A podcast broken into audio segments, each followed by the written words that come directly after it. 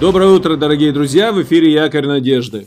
Как много и как долго можешь ты отдавать что-то от себя? Как долго можешь ты проявлять заботу о других, не слыша благодарности в ответ? Как много можешь ты проявлять терпение по отношению к другим людям, не видя, что кто-то ценит этим? Нам всем хочется знать, что наши жертвы и наши добрые поступки ценимы другими людьми. И даже пытаясь быть бескорыстными, нам очень трудно совершенно не искать никакой выгоды и никакого признания для себя. И вот здесь нам будет здорово посмотреть на Христа, как Он поступал, как Он относился к другим в подобных ситуациях. Послушайте. Филиппийцам 2 глава с 5 стиха. «Ибо в вас должны быть те же чувствования, какие и во Христе Иисусе.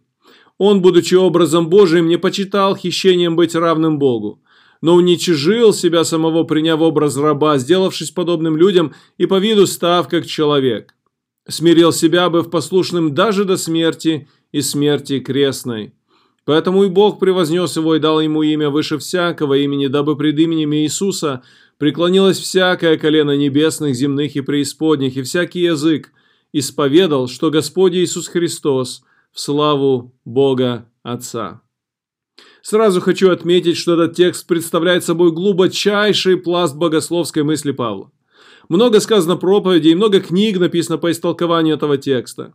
Есть такое понимание среди комментаторов Библии и богословов, и даже историков церкви, что этот текст является на самом деле древним гимном первой церкви, и Павел его просто использует здесь. Возможно, но возможно и то, что вся эта композиция, вся эта мысль на самом деле принадлежит перу Павла. Но поистине, надо согласиться, это величайший, глубочайший текст Библии о нашем Господе Иисусе Христе.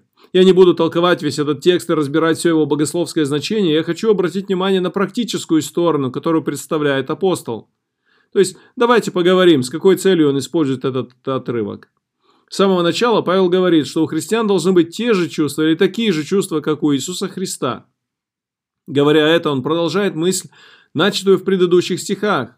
Он раньше говорил, что верующим нужно заботиться не о себе, но о других верующих. И здесь он объясняет, что поступая так, мы будем подобны Иисусу Христу. Когда наши внутренние отношения настроены на Христа, и мы подражаем Ему, тогда нам нетрудно будет проявлять искреннюю заботу о других людях.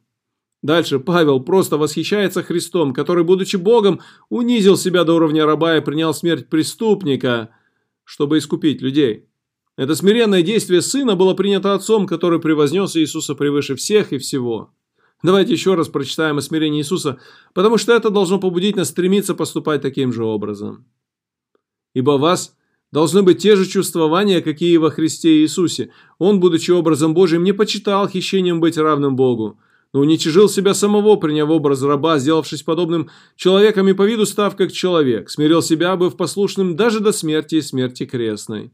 Посему и Бог превознес его и дал ему имя выше всякого имени, дабы пред именем Иисуса преклонилось всякое колено небесных, земных и преисподних, и всякий язык исповедал, что Господь Иисус Христос, в славу Бога Отца. Филиппийцам 2 глава с 5 по 11 стихи.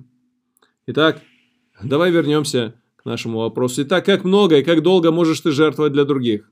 Мой ответ – посмотри на Иисуса. Он должен стать стандартом смирения и терпения для тебя. Смотри на Него и учись у Него. Я хочу в заключение привести отрывок из книги Эйдена Тозера «Стремление к Богу». Эта книга его называлась «Стремление к Богу». Мне очень нравится эта цитата. Думал ли ты о том, что 100 роялей, настроенных на один камертон, камертон это вилка настройщика пианино, автоматически настроены по отношению друг к другу. Они имеют одну гармонию благодаря такой настройке, потому что настроены не друг на друга, но на другой стандарт, которому каждый из них индивидуально подчиняется. Таким же образом, сотня поклоняющихся Христу вместе, каждый из них настроен на Него, и они становятся ближе сердцами друг к другу, чем они могли бы быть в любом другом случае. Даже если бы они думали о единстве, но не смотрели на Бога в попытках близкого общения. Итак, настройся на Иисуса. Заботься не только о себе, но проявляй заботу о других, служи другим, как это делал Иисус Христос. Благословение тебе в сегодняшнем дне.